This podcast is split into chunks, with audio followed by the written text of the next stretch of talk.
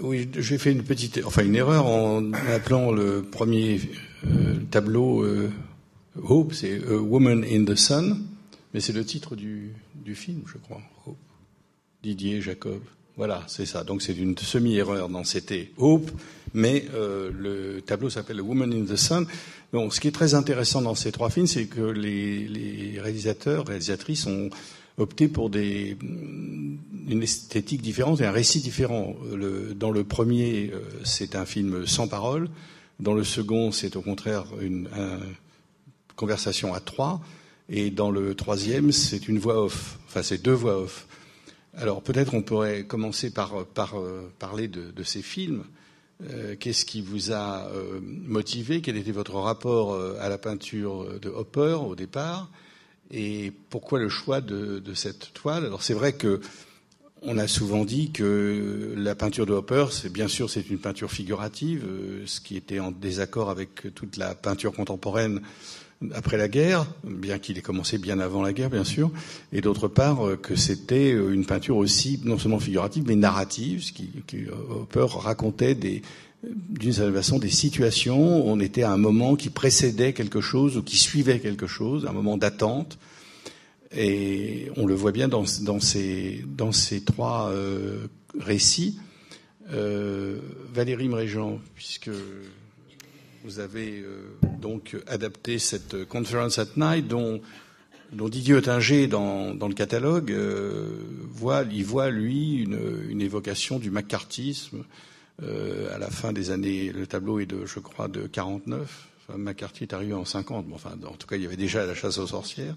Cette inquiétude, c'est pas du tout cette option que vous avez, que vous avez choisie. Alors justement, qu'est-ce qui vous a amené à choisir ce tableau?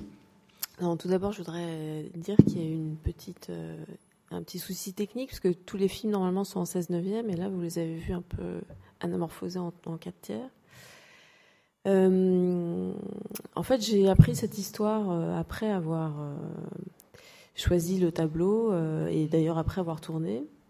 Je ne sais pas si c'est une légende, mais j'ai entendu dire que la femme, enfin l'épouse du collectionneur qui avait acheté cette toile à l'époque était allée la rapporter en disant moi je supporte pas d'avoir dans mon salon un complot communiste. Donc, enfin, c'est ça? Je, Non, je sais pas. Je sais pas. euh, et euh, voilà, mais, mais très simplement et un peu euh, naïvement en, en, regardant cette image, euh, puisque l'exercice euh, qui nous était proposé, qui était de faire un film à partir d'une image de manière assez libre, m'a donné envie de me demander ce que racontaient ces personnages. Euh, j'ai regardé les éléments, je me suis dit bon voilà, c'est le soir, donc enfin même la nuit, ils sont encore au bureau. Ou pour moi, enfin, je sais pas si c'est vraiment un bureau, ça pourrait être un, euh, sais pas, un guichet quelconque ou un, une boutique vide, mais enfin, je me suis imaginé que c'était un bureau. Ils sont habillés. Euh, il y en a un qui va s'en aller. Il y en a un autre qui a l'air d'être là, les manches relevées depuis un petit moment, etc. Donc, quelle est leur situation? Et, euh, et, en plus, il y a évidemment cette euh, tache de lumière très présente.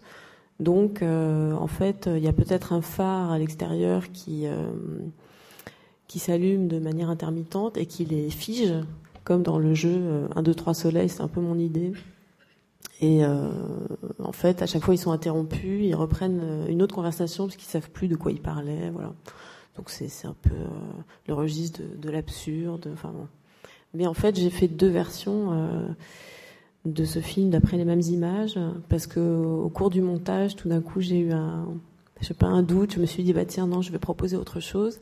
Et donc, euh, en gardant euh, ces plans larges qui reconstituent le tableau, j'ai imaginé un commentaire off de deux spectateurs qui regarderaient la toile et qui élaboreraient des scénarios sur ce qui est en train de se passer. Donc, on entend des voix de deux personnages qui disent mais non en fait euh, la femme sort avec le type au chapeau, ils ont planqué le cadavre sous le bureau, etc. Et, et tout ça d'après des films, euh, euh, principalement des films américains qui existent en fait, des scénarios de films noirs hein, qu'on a plaqués comme ça sur la situation.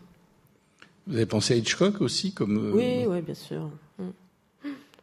Puis il y a des films comme Le Faucon Maltais, enfin voilà. Et où elle est cette version? Bah, Justement, on en parlait, elle sera peut-être euh, en bonus ou en plus sur le DVD. Euh, voilà. Alors, Rupture, donc c'est le choix, enfin, vous, êtes cinéaste d'animation, Valérie Pierson, vous avez fait ce, tableau d'ailleurs qui n'est qui pas Summer Evening, qui n'est pas dans l'exposition. Euh, c'est une expérience extrêmement riche, mais euh, évidemment, on n'a pas tout montré, bien qu'on sait que la production de Hopper, en tout cas sa grande période, qui va à partir de 1926-28 jusqu'à sa mort, euh, dans les années 60, comporte, je crois, 120. Il a fait à peu près, je ne crois pas que c'était arithmétique, mais ça correspond à, peu près trois toiles par, an, ce qui est vraiment très, très rare comme production. Donc, c'est ce Summer Evening, cette rupture, vous avez, vous avez, comment vous, avez vu cela? Moi, moi, ce qui m'a, qui m'a frappé, enfin un petit détail dans le film, c'est euh, un moment il y, a, il y, a, une fenêtre comme ça posée sur le paysage, et on, on a évoqué Magritte euh, comme étant un peintre qui pouvait avoir Kiriko aussi, euh, avec des rapports avec Hopper, et j'ai trouvé ce plan assez magrittien, c'est plus que opérien. Mais comment donc vous avez imaginé en animation euh, avec euh, cette, cette, voix off Particulièrement sur ce plan-là? Non, non, non. Enfin, c'est un, une incidente, euh, ce plan. Mais bien sûr, vous pouvez me répondre aussi sur ce plan particulier. Mais sur la conception que vous avez eue de, de, ce, de ce, tableau, pour en faire une histoire. Bah, ce, le choix du tableau, ben, enfin, j'ai passé beaucoup de temps à tous les regarder. Et celui-là, c'est vraiment celui qui m'appelait le plus à chaque fois que que je le regardais, je me, mon, regard s'arrêtait sur un nouveau petit détail et c'était vraiment un puissant fond. Je listais les, les, évocations à lesquelles ça m'amenait et j'avais l'impression qu'à chaque fois, euh, enfin, c'était assez infini. Donc, euh, je me suis arrêtée sur celui-là. Euh, pour moi, c'était évidemment une rupture. Ce qui est drôle, c'est que en en parlant avec des gens autour de moi, ça, c'est ce que je pensais être évident ne l'est pas pour tout le monde et chacun a, son interprétation, mais euh, moi c'était celle-là qui s'exprimait clairement. Et, euh, après justement par rapport à, cette euh, phrase que Hopper représente toujours des moments qui parlent autant de l'avant que de l'après, où on ne sait pas si vraiment la situation qu'on voit dans le tableau a vraiment existé. C'est comme une sorte de représentation d'un moment. Et c'est comme ça que je me suis dit, ben, cette image, elle n'existe pas, c'est une image mentale de, cette fille qui... Enfin, moi, euh, mon regard de spectateur, quand je regarde cette image, je suis attirée par euh, le regard euh, froid et dur de, cette femme. Et, du coup, l'idée, c'était vraiment de rentrer dans sa tête et de se dire, ben, ce tableau, c'est son image de cette rupture, de comment elle l'a vécue. Et dans le film, je vais essayer de d'un peu articuler sa, perception de cette rupture avec euh, des moments euh, pendant la rupture très chaotiques, des moments après où elle commence à s'apaiser et se faire à l'idée que jusqu'au moment où euh, ben, cette histoire est derrière elle et elle peut le regarder sans avec calme quoi. Et, et du coup, j'ai vraiment essayé d'utiliser tous ces petits détails qui m'avaient tant frappé en regardant le tableau pour essayer d'en faire des, des, sensations de, de, ce personnage. Donc, euh, ben, la porte, pour moi, c'était vraiment euh, un grand symbole sensuel euh, avec, avec cette tension érotique entre les deux personnages. ils se sont pas encore détachés l'un de l'autre. Et, et cette porte, c'est un appel. moi, je l'ai tournée en vrai dans la façade, mais le, bois m'embêtait. J'avais envie d'espace, donc euh, j'ai plutôt réutilisé cet horizon du champ à droite. Euh, mais j'ai assez travaillé en collage en fait. Je trouvais que ce, tableau s'y prêtait parce que pour moi il y avait pas mal d'éléments très forts et des fois mis. Euh, ouais, enfin, j'avais une sensation de collage et j'en ai j'ai beaucoup réutilisé ça dans le film. Voilà. Et, ce plan, alors que je trouve magritien, cette, cette fenêtre posée, vous avez, vous pensé à Magritte? Euh, bah, Pas. Non. Mais si je suis honnête, je pense qu'il y, a du Magritte qui devait traîner au fond de moi qui a surgi euh, euh, certainement. et la barque, alors là aussi, j'ai, là j'ai pensé à un, très grand film sur l'amour, sur le couple, euh, qui est l'Aurore, où le, mari veut noyer sa femme dans l'Aurore, et cette barque. Ça, c'est parce que vraiment, on m'a dit un jour, je suis plus dedans, et j'ai toujours eu une image de, de bateau. Donc, il n'y a pas du tout de référence. Mais quand la personne m'a dit ça, je suis plus dedans. Mais de quoi il parle, dans quoi il était, et, j'ai toujours eu cette image de bateau que, j'ai eu envie de ressortir. Et puis, euh, voilà parce que aussi les herbes, euh, enfin, j'aimais bien réutiliser le bois de cette maison pour en faire un, une autre architecture et je trouvais que, que toutes ces herbes qu'on imagine dansantes autour de cette maison, euh, c'était la mer et que eux, ils étaient un peu à la dérive. Enfin, voilà, je trouvais que ça collait. Alain QF, dans votre livre, vous, parlez de énormément de choses passionnantes, en particulier euh, des rapports entre Hopper et sa femme, Joe qui a été, euh, il n'a jamais peint, sauf une toile que vous analysez, euh, c'était euh, cette, femme qui se présente sur scène. Girly Show. Oui, Girly Show. Qui, où là, il y a eu vraiment une, mais, elle, a servi d'inspiration pour la plupart des, personnages féminins dans les toiles de, Hopper. Alors justement, le premier film de Dominique Blanc, c'est un peu la jonction entre, d'une part, le, premier plan, c'est un peu le soir bleu, c'est-à-dire le clown, une toile qu'il a peinte à Paris, qui est encore sous l'influence symboliste, etc. Qu'il a, peinte à, New York, en fait. À New York, mais de, au retour de Paris. Au retour de Paris. Une sorte de recollection de ces. Voilà, mais qui est, qui est, une toile euh, sous l'influence symboliste, etc. Du, du, clown, qui va curieusement annoncer le tout dernier tableau. Enfin, euh, oui, le dernier tableau où ils sont euh, tout, un peu comme dans Les Enfants du Paradis, qui auraient servi d'inspiration. Ils sont sur une scène et ils saluent le public. Euh, mais euh, on voit dans le premier film donc de Dominique Blanc et puis dans, dans le troisième, euh, Summer Evening, donc Rupture, euh, un, rapport euh, avec la, la femme, puisqu'on voit la, la, femme ensuite, Woman in the Sun, qui apparaît au dernier plan.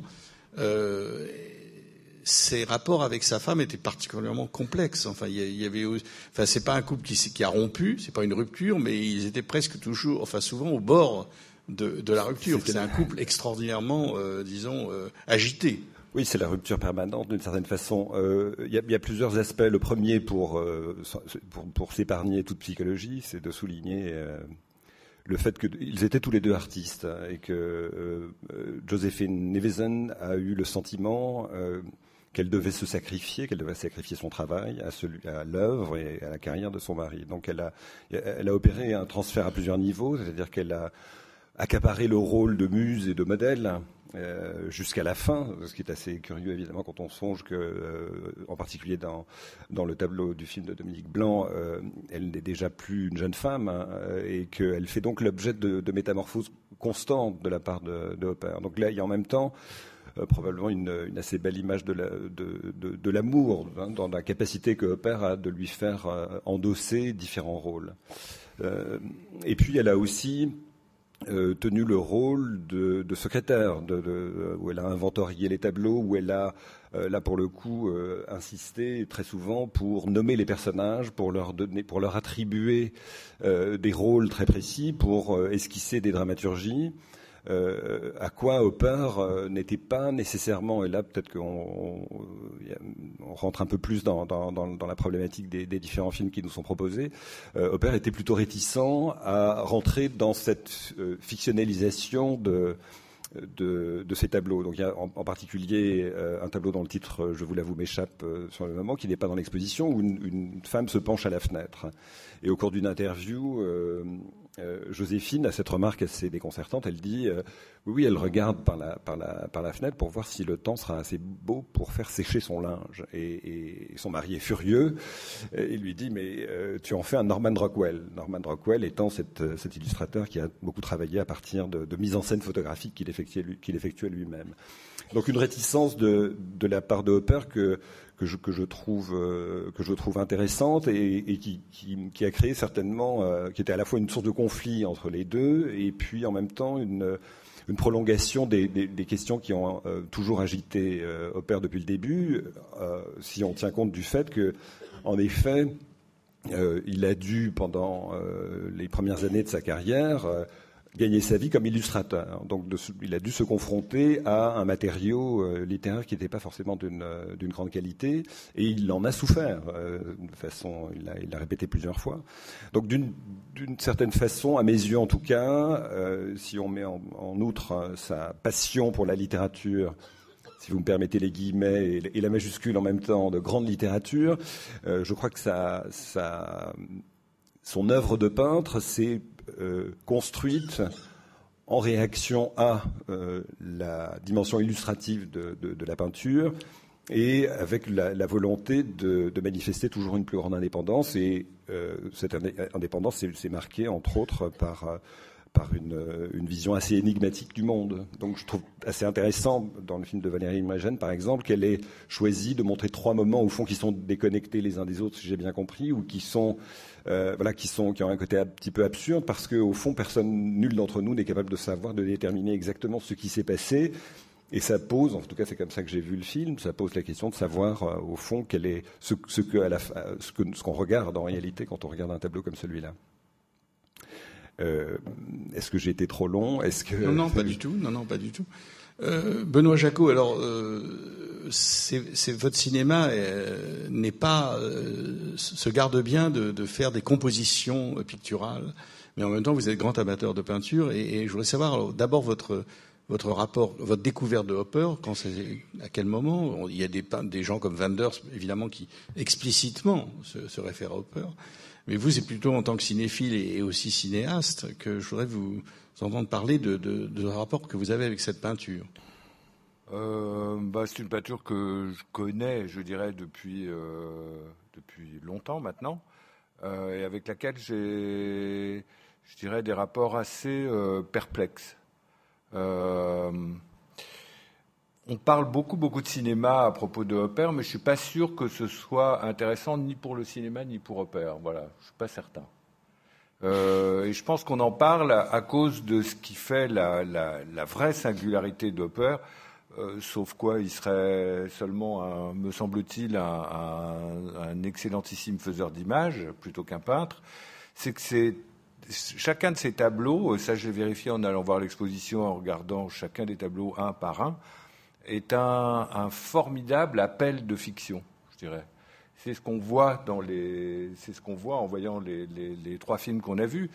On peut juger comme on veut, préférer l'un à l'autre ou à l'autre encore, mais à chaque fois, euh, ce sentiment que ça donne et ce sur quoi ça appuie, c'est ce qui est pour moi la singularité, la caractéristique de Hopper, c'est que, euh, euh, comme aucun tableau que je connaisse, alors euh, chacun de ces tableaux est un, déclenche une, une, sorte, un film qu'on se fait. Voilà, justement. Si le rapport au cinéma, ce serait celui-là.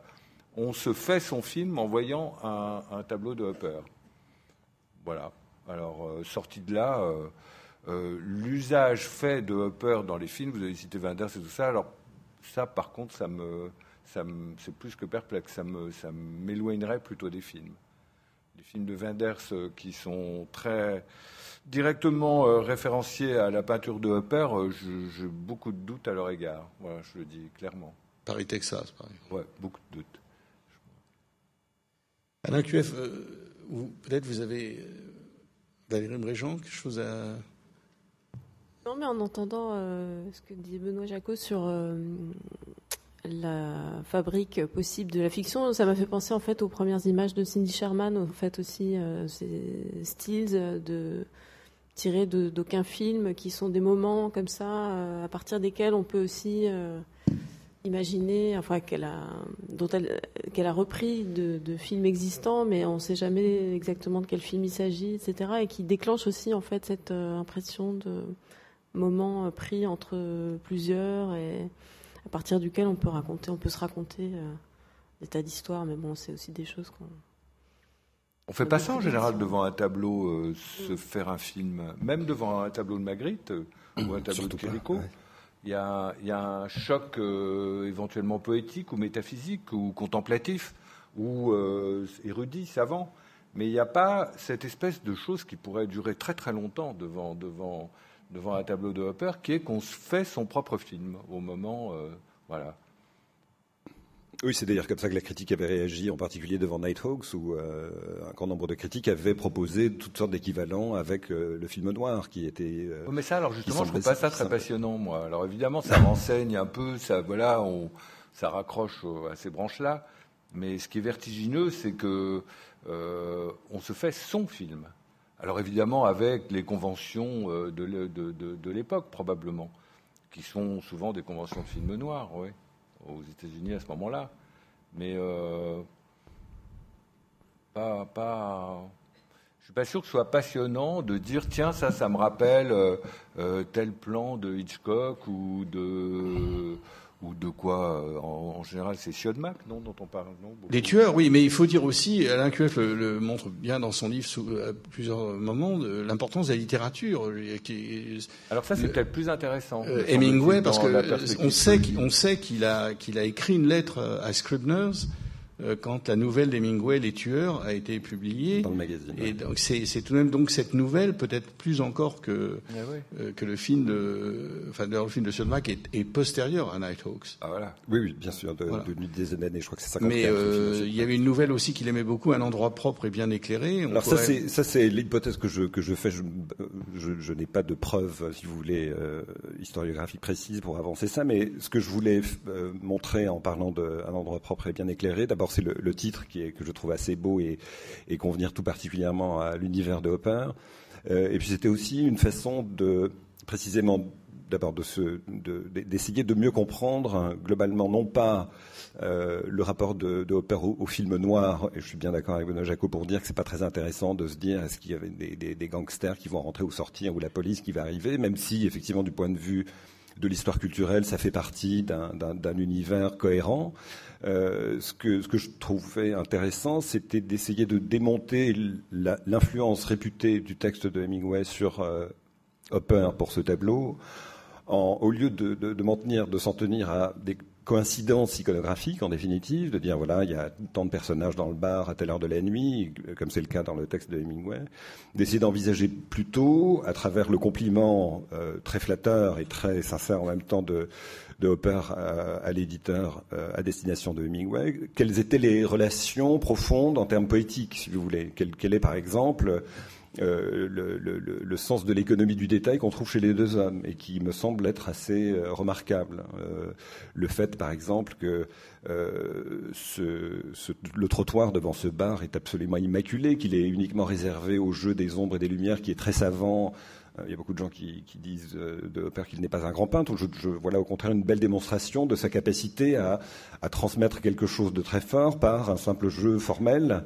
Euh, il y a un autre aspect, c'est la rareté des éléments euh, à l'intérieur du bar, et puis au fond, euh, la, considération que très simple que seul un quart de ce tableau est occupé par des êtres humains et que les trois quarts, si vous pliez le tableau en quatre, vous voyez très nettement que ce qui nous captive, en définitive, ce sont moins peut-être les personnages que, que la sensation de vide et, et, et le, le, le, chatoiement de ce vide, avec tous ces, ces, jeux de lumière très complexes, ce vide qui donne sur un autre vide, qui donne sur un autre vide. C'est quand même, euh, je crois, fondamentalement cette aspiration du, du, du vide qui nous... Euh, euh, qui nous passionne tout autant, ou peut-être bien plus en définitive, que le possible scénario euh, que l'on pourrait élaborer à partir de, des quatre personnages qui sont euh, des quatre protagonistes de ce film. Donc voilà, j'ai tendance à faire crédit à Hopper, que je considère comme un grand artiste, j'ai tendance à lui faire crédit euh, d'une certaine éthique et d'une façon aussi de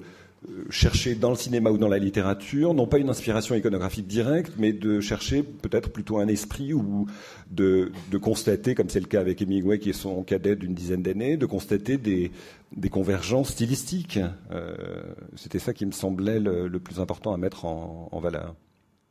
Benoît Jacot, je pense, je pense, bien sûr que c'est pas intéressant de, de, savoir si euh, tel plan de film a influencé tel cadrage, mais plus profondément, euh, par exemple dans ce tableau, euh, Nighthawks, euh, c'est donc, on a pensé au tueur de Siodmak ou à la nouvelle d'Hemingway parce que dans, cette nouvelle et dans ce film, il y a l'attente qui est tout de même une des, clés de, la peinture de, Hopper, l'attente de quelque chose qui va arriver, ou alors quelque chose qui vient juste d'arriver. et c'est Burt Lancaster dans le film qui est là, dans un bar, et qui attend qu'on vienne mettre fin à ses jours. Donc il y a une correspondance. Alors peut-être aussi, ça Alain Cueff le montre bien dans son livre aussi, c'est les Français n'ont pas tout inventé. C'est-à-dire qu'il y a une tendance à croire que l'existentialisme, ça a commencé avec euh, l'étranger, avec euh, la nausée, mais que euh, Hopper était existentialiste sans le savoir, comme M. Jourdain, il n'avait pas lu Sartre, et pour cause, il a commencé à peindre bien avant que Sartre écrive, ou Camus, mais il y a une dimension existentielle qu'on retrouve d'ailleurs dans, les deux films qu'on a vus, que, que, vous avez réalisés. oui, Enfin, disons qu'il y a comment comment il appelait ça Sartre? Il y a une facticité du monde qui est à l'œuvre euh, chez, dans la peinture de Hopper, oui, de façon très très frappante. Euh, bon, maintenant je sais pas quoi dire là-dessus. Hein. ben, euh, enfin, je crois que la, facticité du monde, euh, c'est l'Amérique, elle est, constituée comme ça. Et je, pense que une des raisons de la popularité de Hopper, c'est précisément qu'il a eu l'audace, hein, je crois qu'il faut considérer ça comme une audace, de, représenter cette facticité du monde de la même façon que, Andy Warhol, avec lequel il a, un certain nombre de rapports sur, cette espèce de contemplation sans objet, sur cette euh, éloge ou cette considération de l'ennui comme étant euh, au fond un trait caractéristique de sociétés modernes. Je crois que c'est précisément ça qui. Il n'y a pas tant d'artistes à cette époque-là euh, qui ont euh, osé prendre en compte, la, disons, la mécanisation de la, pour reprendre une expression célèbre, la mécanisation de la vie euh, américaine, de la vie moderne, et euh, la fascination que nous avons, Européens, pour la peinture de Hopper, elle tient à la fois, elle est assez ambiguë, parce que euh, nous, on y voit quelque chose peut-être d'un peu, euh, peu exotique, d'une certaine façon. Hein. alors, et en même temps, nous percevons bien le fait que euh, la, mécanisation et l'américanisation de la vie est devenue notre lot quotidien également. Donc je, crois qu'il y a peut-être un effet de décalage qui est, euh, qui est intéressant et que je trouve assez bien restitué dans les films qu'on a vus tout à l'heure euh, et qui explique peut-être la, grande passion que nous avons pour, pour. Valérie Pierson, dans, vous êtes sensible à ce désarroi euh, du couple? Enfin, on a aussi parlé d'Antonioni euh, pour Hopper. Euh, dans, votre film, c'est même ce couple, cette séparation, cette rupture, vous êtes sensible à ce côté existentiel? Euh, Ben oui. oui, oui, oui. Euh, pareil, je. Oui, c'est complètement. je sais, je sais pas comment développer. Oui, j'ai été particulièrement sensible parce qu'effectivement, il y a une sorte d'ambiguïté riche dans laquelle on, vient se loger euh, en, plein dedans. Quoi, c'est pas, pas clair. Enfin, et, euh, et, du coup, ça nourrit beaucoup quand, quand, quand on le regarde. Mais moi, c'est drôle parce qu'en voyant euh, ton film, enfin en revoyant, euh, ce que je trouve frappant dans les dialogues, plus que le côté existentiel de la rupture, c'est le cliché des phrases qui sont prononcées. En fait, ça qui est drôle, je trouve, dans le film. Oui, t'en retrouveras un perdu, dix heures Voilà. Et oui, que euh, j'ai joué un peu en slogan euh, un d'acheter, dix d'offert. C'est pour ça qu'il y a un, un, timbre un peu très énervant prise par les voix à ce moment-là. C'est vraiment les phrases euh, qu'on entend et qu'on prononce. Euh, enfin, je sais pas, j'ai l'impression euh, au moment de l'adolescence beaucoup. Il y a vraiment comme ça une. Moi, ça m'a replongé dans dans ce dans cette époque-là en fait, de la rupture amoureuse et de, de, ressasser comme ça avec les les amis autour pendant de longues soirées et finalement de se consoler avec ce genre de phrases. Euh, bon, je sais pas si c'était euh, voulu, mais ah si si complètement.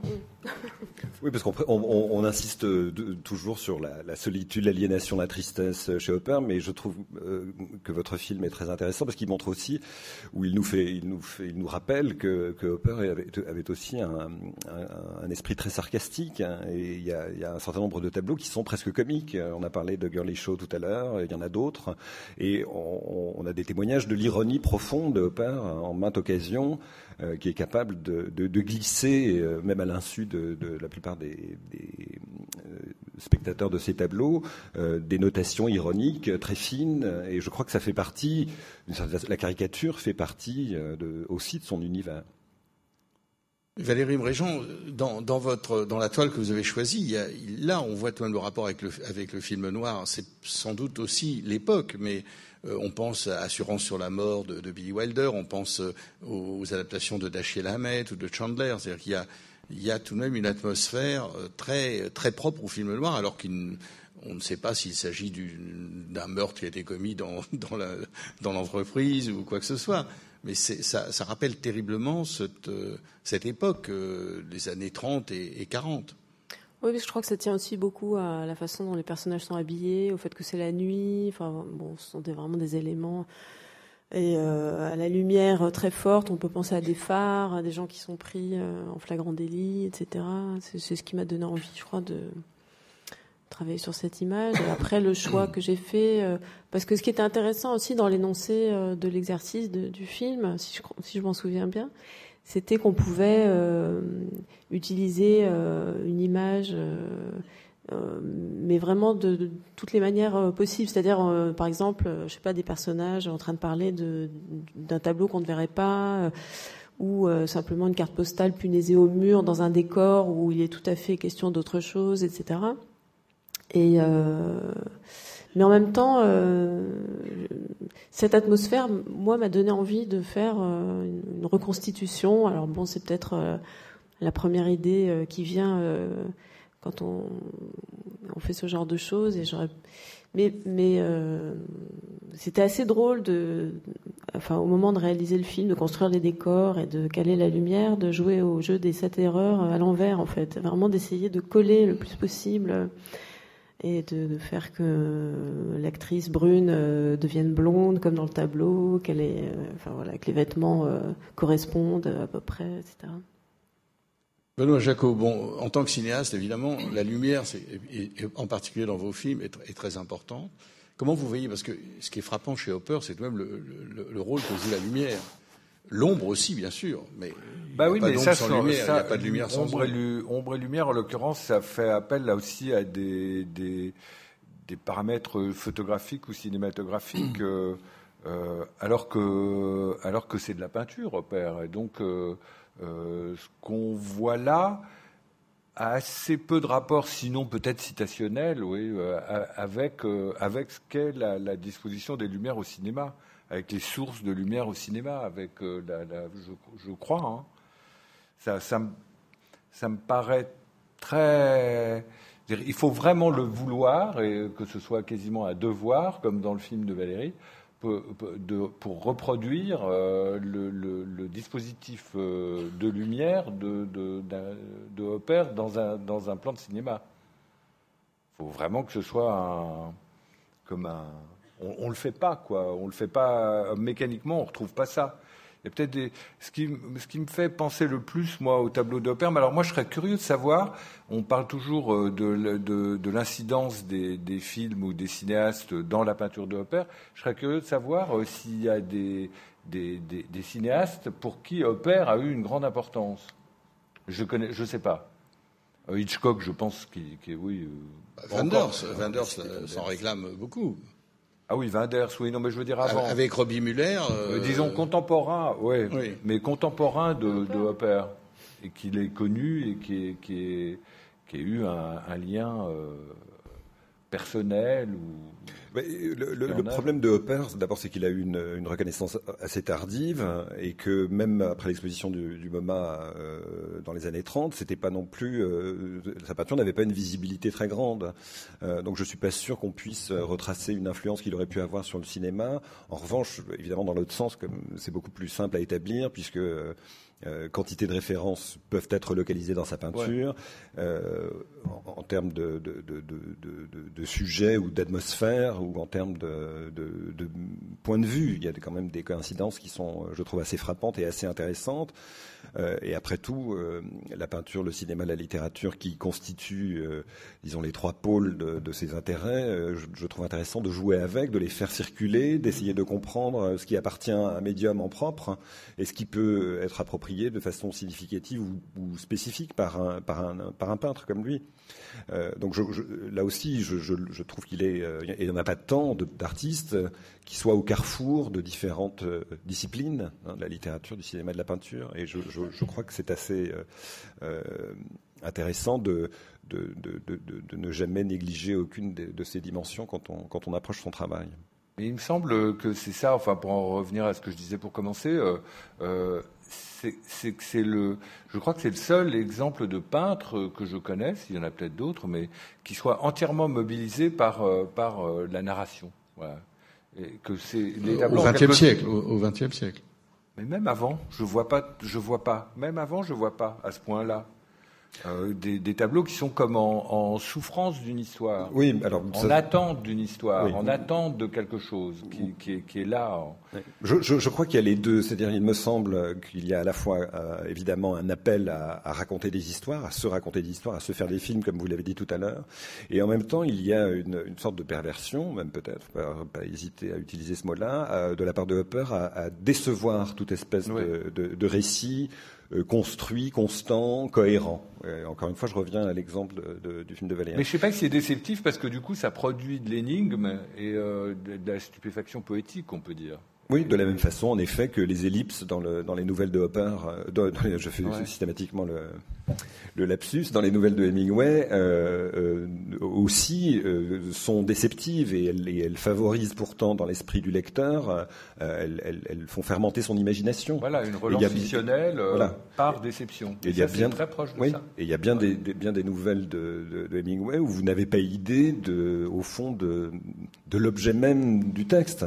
Et pourtant, vous avez été capable de, de, produire une image mentale à partir de ce texte. Donc je crois que là, on, on, a, on peut approcher quelque chose d'assez cohérent entre, les, entre l'attitude de l'écrivain et du peintre. Valérie Mréjean, vous pouvez nous parler de, de, la lumière de votre film Comment vous avez travaillé avec euh, le chef opérateur? Euh, ben on a essayé de reconstituer euh, cette euh, improbable lumière euh, qui, a, qui, enfin, qui, ne correspond ni au jour ni à la nuit en réalité. Et par un jeu savant, alors après c'est lui, donc le, chef opérateur, qui s'appelle Alexis Kaverchine. En fait, on, on a compris assez vite qu'il fallait suffisamment de recul pour avoir une ombre, enfin une comment on appelle ça, le contraire du nom, une projection lumineuse, un rayon lumineux, un rayon euh, lumineux euh, qui fasse qui, qui euh, fasse la même taille. Mais surtout, ce qui était très impressionnant, c'est que, mais bon, c'est purement technique. maintenant, on peut contrôler. Il y avait énormément de, projecteurs pour arriver à ça, et le chef électricien changeait parce qu'on voulait caler le, le temps euh, de d'obscurcissement et de rallumage et euh, il faisait tout d'après son iPad c'était extraordinaire et euh, donc on calait 5 secondes 3 secondes etc et euh, c'était j'avais jamais vu ça moi je trouvais ça vraiment incroyable c'est à dire que plutôt que de euh, euh, éteindre et rallumer euh, manuellement euh, les projecteurs. il était dans sa cabine et il poussait des petits boutons virtuels à distance, quoi. Benoît Jacot, sans vouloir vous remettre sur le, je sens que ça vous inspire pas du, tellement le rapport automatiquement peinture-cinéma. Comment vous, en tant qu'amateur de, de, de, peinture, et, aussi bien sûr pratiquant au cinéma, vous voyez cette lumière chez Hopper? Qu'est-ce qui, vous frappe dans sa, son, il y a, il y a, de la lumière? il y, a, euh, il y a eu à Hollywood pendant un, un bon moment, euh, vous connaissez ça très bien, euh, euh, une école de lumière qui d'ailleurs s'inspirait beaucoup de, l'expressionnisme allemand, euh, qui, a, produit des choses extraordinaires et qui probablement ont à voir avec euh, ce que Hopper met en place euh, picturalement. Euh, bon, je pense surtout à un opérateur qui s'appelle Stanley Cortez et dont c'était la, la, grande spécialité, ce type de source lumineuse d'effet lumineux, d'effets d'ombre aussi. Voilà. Dans la nuit du chasseur, puisqu'on le alors, la nuit du chasseur, la splendeur des Anderson, oui, et surtout ce secret derrière film, la porte où il y a secret des, derrière des- la porte. oui. Ouais, voilà. Bon. euh, Non, mais c'est certainement intéressant, mais euh, je, je- je continue à, à ne pas très bien voir ce que ça, euh, ce que ça dit des, des- des tableaux, euh, des tableaux, puisque après tout, ce sont des tableaux, et juste euh, avant ou après être des images. Et euh, c'est pas la même chose une image et un tableau. Je sais pas, on est peut-être d'accord là-dessus. Ah oui, oui, tout à fait. Ouais, et donc, euh, euh, savoir pourquoi c'est pas des images, pourquoi c'est des tableaux. Ouais, moi, c'est ça qui m'intéresse avec Opère, parce qu'il est à la lisière des deux, Mhm. constamment. Je trouve assez enfin, très juste cette expression de euh, des images ou des tableaux en souffrance d'une histoire. Parce que c'est vrai quand on regarde les personnages de ces toiles, on c'est pas comme si on pouvait leur euh, ajouter des bulles comme dans un roman photo Voilà. et qu'assez naturellement on pouvait leur plaquer des intentions. Il n'y a aucune intention en fait. Et contrairement à des images de films qui seraient prises sur le vif, on ne sait pas ce qu'ils sont en train de vivre parce qu'ils ont, on a l'impression qu'il y a aucune, qu'ils sont pas habités en fait, que c'est des corps mais qu'il n'y a pas de, il y a jamais vraiment de regard. Si on regarde dans le détail, ils ont jamais la bouche ouverte pour parler. Par exemple dans Conférence at Night, ce type qui a la main tendue, qui est censé euh, avoir la parole, on suppose, il a une sorte de masque complètement fermé, donc euh, c'est. euh, Oui, puis les personnages ne regardent, ne à- ouais. deux exceptions près, euh, l'autoportrait et euh, South Carolina Morning ne regardent jamais le, le spectateur. hein. Euh, C'est les seuls, à ma connaissance, les seules deux instances où, où le regard est direct, qui est aussi. Valérie Pierson, euh, dans le travail de l'animation, il y a tout de même un rapport peut-être plus étroit entre le cinéma d'animation et les arts graphiques que entre la peinture et, et le cinéma. Euh, votre inspiration vient euh, donc certainement aussi pas mal du domaine graphique, aussi bien peinture, dessin, etc. Quand on voit les, grands films d'animation de l'histoire du cinéma, Yuri Norstein, Frank Mayer, McLaren, enfin tous les, tous les grands, on voit immédiatement beaucoup plus que dans le, cinéma, parce que souvent c'est effectivement le cinéma qui, euh, cite des tableaux. C'est, bon, il y a des réussites euh, très grandes, je pense à Barry Lyndon par exemple, mais souvent ça tombe dans une sorte d'académisme. Euh, ce, que, ce que Benoît Jacot a évité complètement dans Les Adieux à la Reine, par exemple, qui ne cherche pas du tout à reconstituer euh, des poses, des tableaux de 1789, de Madame Vigée-Lebrun, etc. Enfin, c'est pas du tout ça. Euh, mais par contre, dans l'animation, je trouve qu'il y a un rapport très très étroit entre pratique de l'animation et, et, et- et pratique picturale. Est-ce que, quelle est votre formation à vous, par exemple? Je viens d'une école d'art. Voilà, oui. Effectivement. Oui, oui j'ai commencé par le dessin plus que, que par le, le film. Après, oui, c'est sûr que c'est entre les deux. C'est autant.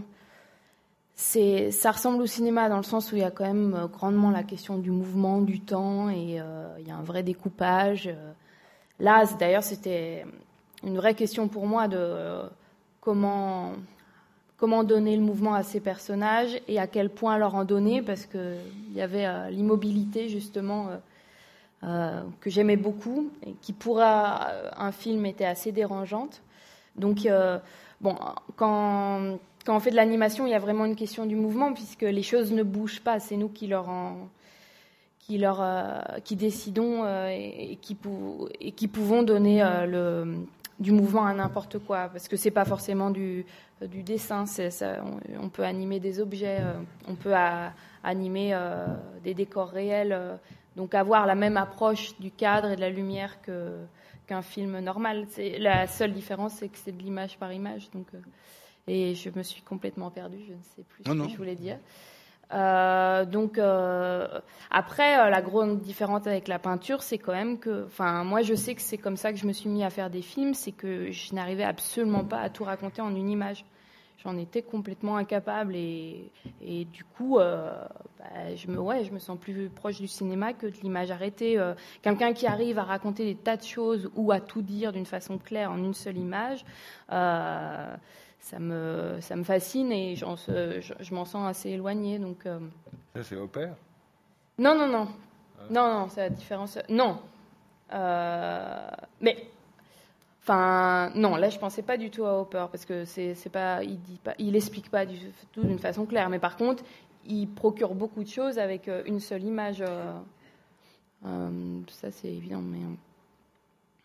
Alain QF, si on revient au, film de, Dominique Blanc, ce qui est intéressant aussi, dont on pourrait parler, c'est le goût de Hopper pour les, salles de spectacle. On, sait qu'il y a aussi une ambiguïté en anglais parce que theater en anglais, c'est à la fois la salle de cinéma, euh, le movie theater et la salle de théâtre. Donc, il a pas en anglais, il n'y a pas de distinction. Euh, theater, c'est l'endroit où il y a un spectacle. Et euh, c'est un thème récurrent chez Hopper. On sait qu'il était très francophile et qu'il a été très marqué par la peinture française, des gens comme Degas ou comme Toulouse-Lautrec. Ce qui est intéressant, c'est que dans Woman in the Sun, justement, cette femme au soleil, euh, elle commence par euh, un plan d'une salle de, spectacle et, on a, moi j'ai pensé, peut-être Benoît aussi, euh, et d'autres bien sûr, au, masque de, Max Ophuls, le premier épisode du plaisir où on a cet escalier et cet homme grimé, etc., qui, cache sa, vieillesse là et cache sa féminité, mais il y a, un intérêt véritable de, pour les spectacles, mais à la différence de, tous les autres, etc., c'est qu'il n'y a, pas de, spectacle sur scène, il n'y a pas de film sur l'écran. C'est-à-dire c'est en général des salles euh, désertes euh, et, des personnages qui sont sur les, bords de la salle, dans une loge, isolés. On ne sait pas s'ils sont arrivés très tôt ou ils sont restés après que tout le monde soit, soit sorti. Euh, voilà un, tableau de, justement de, ce dont je parle. Euh, c'est un aspect très important de, de, ça. Oui, c'est capital et ça, ça, apparaît très tôt. Il y a une, une, petite grisaille de 1904 qui est présentée dans l'exposition, dans, dans la, toute première salle que je trouve assez fascinante, euh, qui est tout simplement une, une jeune femme assise euh, au premier rang d'un théâtre, hein, avec une brochure à la main et euh, un écran euh, noir. Euh, donc c'est assez significatif de voir que Hopper, dès 1904, hein, tout jeune, encore étudiant, possède déjà ces thèmes. Moi, ça me fascine toujours de voir ou de, voir des archives apparaître et de, montrer la, capacité ou la, fin, la, le fait qu'un artiste très tôt, très jeune, très vite, euh, s'empare de son sujet, même s'il lui faut parfois, comme dans le cas de Hopper, 20 ans ou plus pour développer cette intuition initiale et pour euh, la, faire fructifier et pour euh, la, cristalliser sous la forme d'un thème en effet euh, prépondérant dans le cas de, de.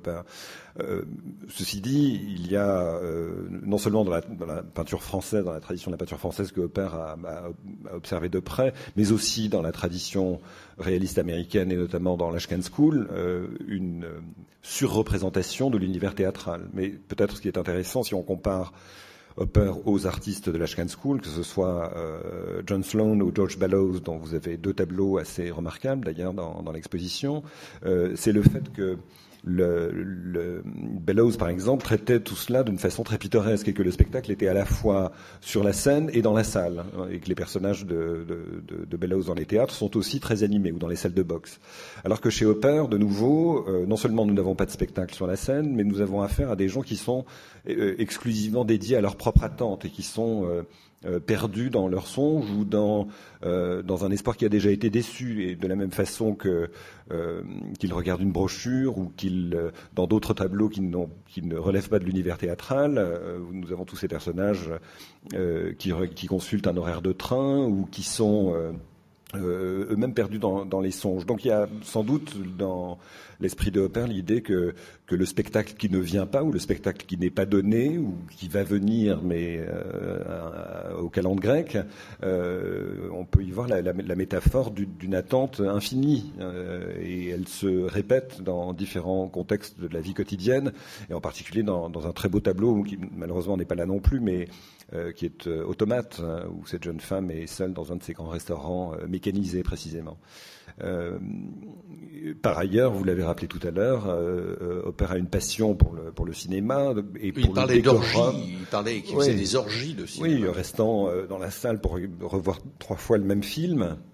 Euh, euh, il y a quelques rares commentaires sur des films spécifiques, mais les, Enfants du Paradis ont été aussi un, des grands événements de, euh, de sa vie de spectateur, et certainement le rapport avec, le clown de la fin, en tout cas, est, tout à fait palpable. Benoît Jacot, ce qui, en même temps intéressant dans la comparaison Hopper peinture cinéma, c'est que en fait ces peintures c'est pour être presque ce qu'on dit en anglais des still life. Nous on dit par nature morte, mais je préfère still life, c'est-à-dire c'est la vie tranquille, presque la vie arrêtée. C'est-à-dire c'est presque le contraire du cinéma. C'est-à-dire il y a une sorte d'immobilité chez, chez Hopper. Des, c'est, un monde déserté, comme on le voit Ici, il y a un peu plus de monde que d'habitude, mais dans ce tableau-là, mais, mais en, général, il y a très peu, de, il y a, un, deux ou trois personnages, mais c'est des espaces vides, des moments arrêtés, vus avec une certaine distance. Donc c'est presque contradictoire avec, euh, avec le cinéma, en tout cas euh, dominant. Il aurait, ça, se rapproche peut-être de certains films euh, d'avant-garde. C'est sans doute ça qui est producteur d'énigmes et de mystères, c'est que ce qui est, ce qui est, ce qui est, ce qui est matière à représentation dans les tableaux de Hopper, est en principe euh, euh, voué à, à, la représentation du vivant euh, et de, de l'ultra-vivant au cinéma, au lieu que là, il, s'en sert exactement pour, dans une visée inverse, c'est-à-dire comme pour désubstantialiser, évider cette matière, en quelque sorte. Et du coup, il la rend alors ça, alors bon, bah ça, je vais peut-être euh, te faire plaisir. C'est, ça, ça se rapproche du geste de, langue, je dirais. C'est-à-dire un évidement de la représentation qui produit euh, un, sentiment ou même une réflexion métaphysique. Il y a quelque chose comme ça. Oui, on a parlé d'existentialisme. Oui. Non, non, on a parlé d'existentialisme tout à l'heure. On pourrait aussi voir l'ensemble de la population opérienne comme étant des individus qui ont perdu leur être ou qui ont perdu, oui, qui, qui, ne savent plus comment exister, oui, ça, qui n'ont pas de notion des même. êtres. Voilà, voilà. absolument. Et dans ce sens-là, c'est un, c'est un statement, c'est une déclaration très, très radicale quand même de sa part au moment où il la, au moment où il la propose dans les années 30.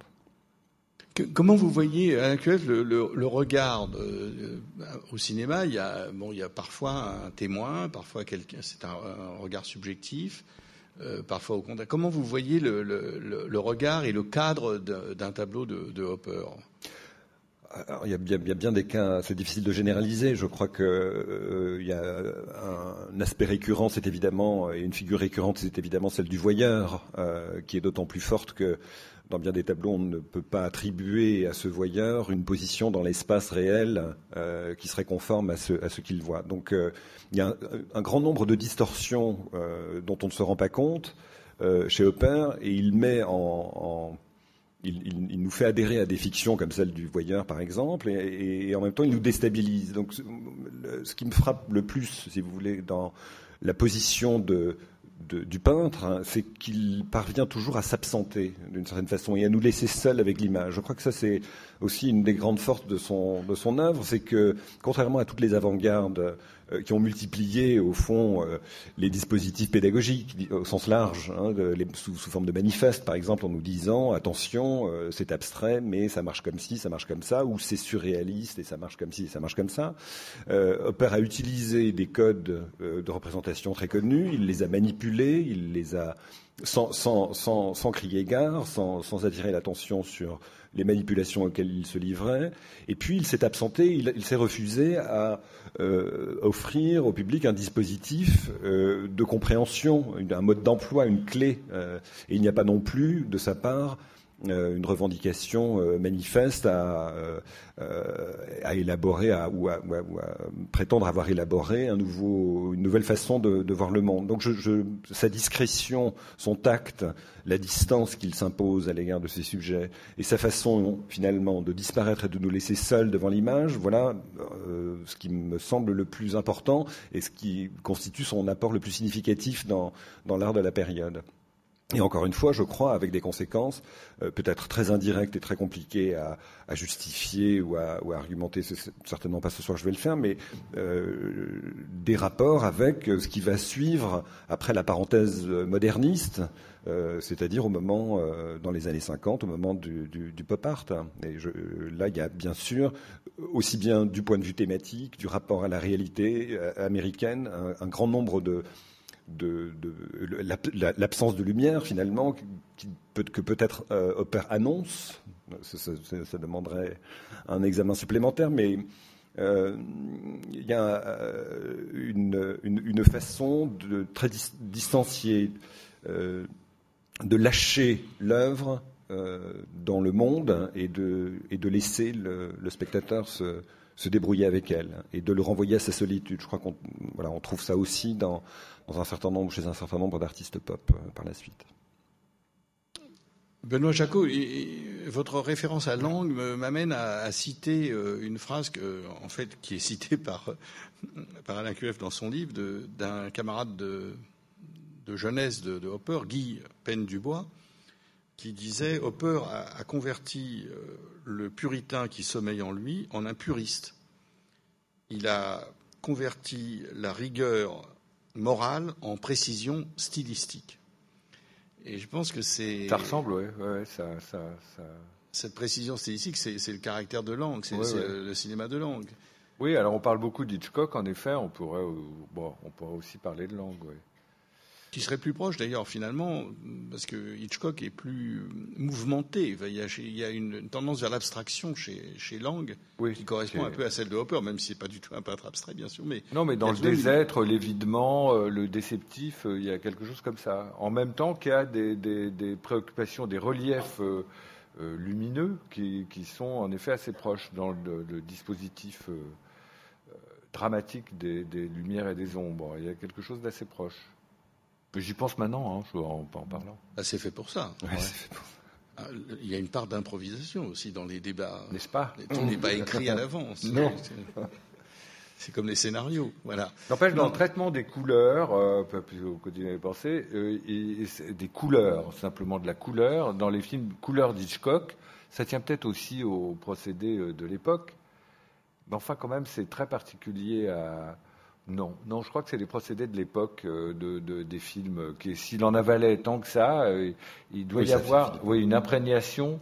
Euh, ceci dit, ceci technicolor hollywoodien. ceci dit, sa palette est déjà en place dans les années 20, donc, bien avant l'apparition de la couleur. Mais... Alors, ce qui est intéressant dans vos deux films, les deux Valérie, c'est c'est de voir, enfin moi ça m'a toujours frappé quand je vois la formation des cinéastes. C'est-à-dire que quand on pense à, Fellini ou à Tim Burton et à d'autres, euh, euh, Terry Gilliam, ils ont commencé par euh, dessiner et peindre. Et en fait, pour eux, il n'y avait pas de limite à leur imaginaire, puisque les limites, c'est quand on a un, fusain ou quand on a des couleurs, on peut faire il n'y a aucune limite de budget. On peut faire ce que l'on veut avec le dessin. Et quand ils sont devenus metteurs en scène, euh, ils ont euh, poussé plus avant euh, leur imaginaire en, croyant au, risque de ruiner leur producteur, en allant vers une liberté absolue, alors que le cinéma appartient beaucoup plus à une tradition, beaucoup plus justement de la précision stylistique. Je trouve que vos deux films illustrent très bien, parce que Valérie Méjean, vous êtes une cinéaste de, de films, de, de prise de vue, et votre film est d'une très grande précision justement dans la mise en scène, dans l'espace, dans la façon dont. Et au contraire, dans, dans euh, votre, votre film, euh, Valérie Pierson, il y a, vous allez très loin. Vous êtes de tous les films qui sont qui ont été faits dans cette série, vous allez très très loin dans l'imaginaire. C'est-à-dire vous quittez assez vite la toile pour aller vers vers une sorte de liberté de l'imaginaire c'est intéressant de voir comment euh, finalement deux pratiques euh, amènent des résultats très différents. Deux pratiques antérieures, je veux dire. Eh, c'est sûr que faire un, construire un château ou un truc gigantesque en animation, ça a moins de d'incidence sur le budget. c'est ça que j'aime bien aussi, c'est que c'est vrai que pour le coup, toutes nos envies peuvent vraiment euh, naître assez facilement en animation, euh, aussi facilement que presque qu'un dessin. Euh, après, moi, j'ai, bah, je suis partie loin dans l'interprétation, mais j'ai pas eu l'impression de, de m'éloigner trop du tableau, dans le sens où j'ai l'impression que toutes les, c'est comme s'il y avait des ingrédients dans le tableau et que toutes les images de mon film sont faites avec les mêmes ingrédients. Enfin, oui, mais c'est un phénomène de métamorphose. Ouais. Vous avez même, euh, vous quittez même les personnages, vous avez des, objets qui, se mettent à bouger dans le cadre, etc. Donc euh, c'est très différent, au contraire de la, de la précision euh, de, de Valérie Méjean dans, dans, cette évocation de ce tableau où on ne quitte absolument pas l'espace du tableau. C'est pas un jugement de. de c'est ni un jugement. C'est pas un jugement de valeur. C'est pas une mm. question de qu'on peut préférer l'un à l'autre. Mais en tout cas, c'est intéressant, c'est que votre votre formation à toutes les deux est différente et entraîne un type de, cinéma très différent. Valérie Bréjean. Euh, ben moi j'ai fait les beaux-arts aussi, mais pas la même école. C'est pour ça. Euh, oui, en fait, euh, je crois que ça, ça, tient de l'idée qui est très différente aussi du traitement qu'on a choisi l'une et l'autre. Mais en fait, euh, pendant le tournage, j'avais euh, imaginé donc cette reconstitution euh, précise, etc. Et puis, on s'est amusé à un moment donné à déconstruire l'image en, figeant des situations qu'on trouvait bien. Par exemple, c'est ce qui, enfin, c'est les plans qui qu'on voit à la fin dans le générique. Et finalement, à, faire des, petits, des faux hoppers en plaçant les personnages un peu différemment avec d'autres euh, types de lumière. Et, euh, en, revoyant ces plans euh, au montage, j'avais vraiment envie de les intégrer pour sortir justement de ce côté très cadré, précis, etc.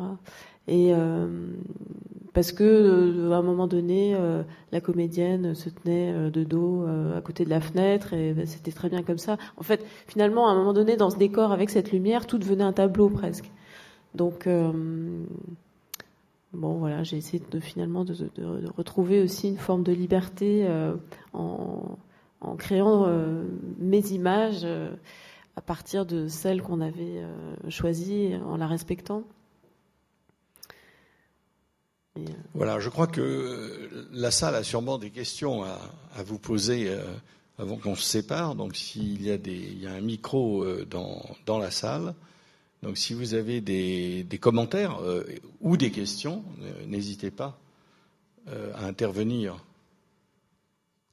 Oui, monsieur.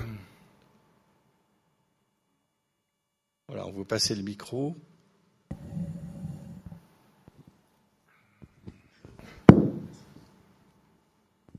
Merci, bonsoir.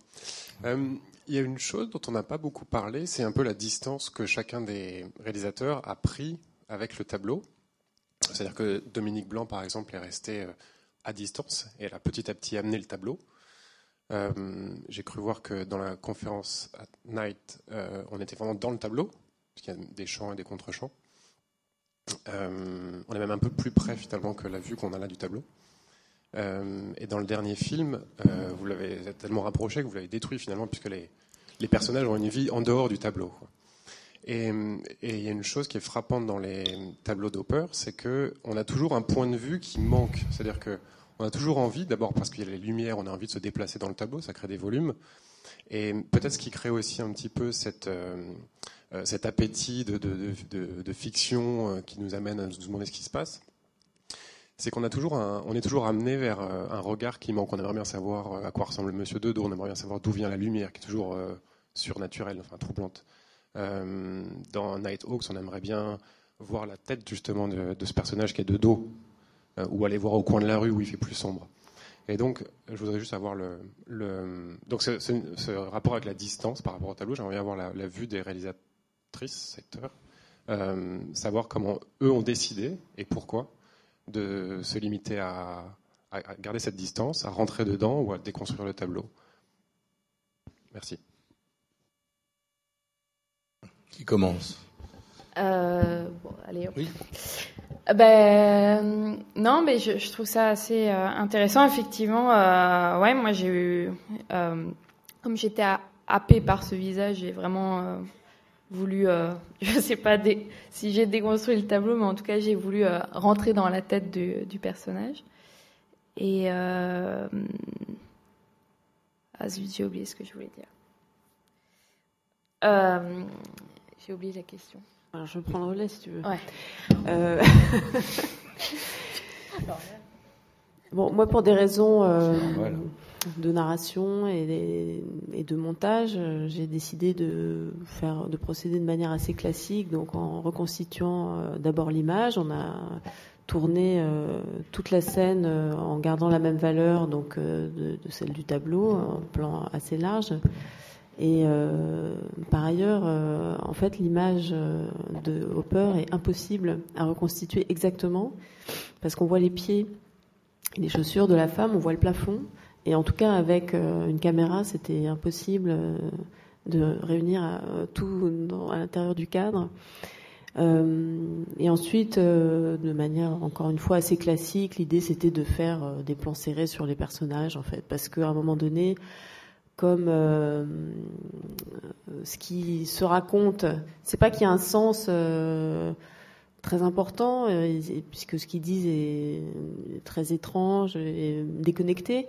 Mais à un moment donné, il fallait quand même qu'on soit avec eux dans ce qu'ils racontent, un peu quand même dans le texte. Donc voilà, j'ai décidé de m'approcher d'eux en faisant ces plans. et puis il se trouve que euh, on avait fait des plans moyens, euh, histoire de d'avoir euh, de quoi monter et d'être un peu couvert, comme on dit. Mais finalement, je me suis rendu compte que ce qui fonctionnait le mieux, c'était le, plan large et les plans serrés, en fait. Que sinon, ça,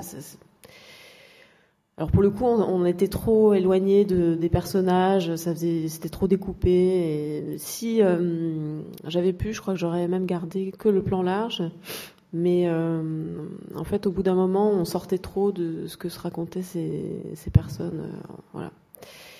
Donc, et puis aussi, j'aimais bien l'idée de d'entretenir ce côté sérieux, pas sérieux, quoi. C'est-à-dire, euh, et, le fait de se rapprocher d'eux, finalement, donne un poids à ce qu'ils disent malgré tout.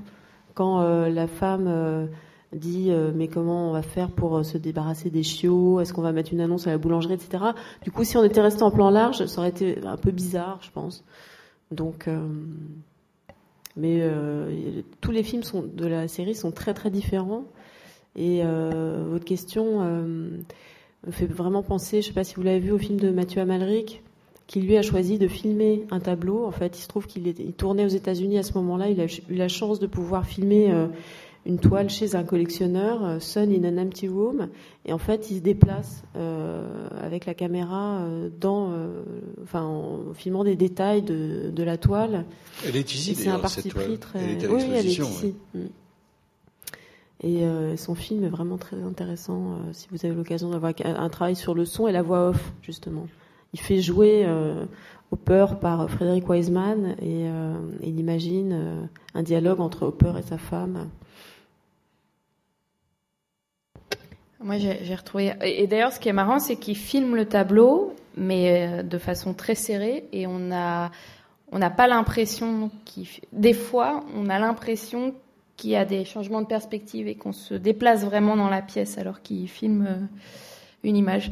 Et moi, sur le déplacement, ben, euh, j'ai ben, évidemment, euh, du coup, par rapport au mouvement, chaque, chaque déplacement avait une grande importance. Les personnages, ils sont immobiles parce que j'avais pas envie de rentrer dans la peinture animée. Et en même temps, il y avait certains déplacements que je trouve c'est les déplacements que j'avais envie de faire moi en regardant ce tableau, notamment euh, ce déplacement euh, que j'ai appelé coup de fusil. Ah oui, ah, c'est le euh, que j'appelle coup de fusil, c'est le déplacement de caméra quand je me replace face à, à la petite fenêtre de la véranda. Ça, je trouvais que ça, quand on, voyait le tableau, c'était vraiment la sensation qu'on avait envie.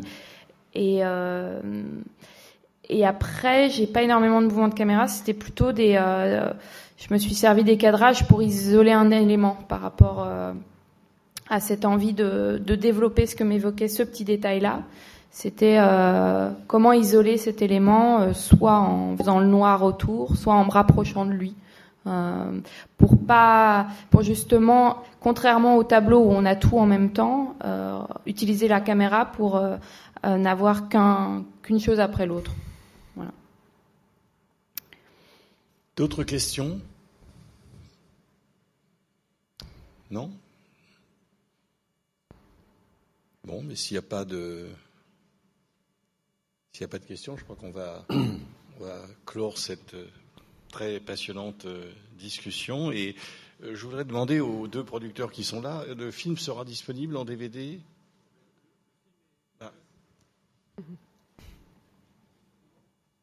Le, film passe, euh, pour ceux qui voudraient voir la, série complète, en ce moment au MK2 Grand Palais, donc dans le Grand Palais, euh, le week-end. Et il sera disponible en DVD au printemps.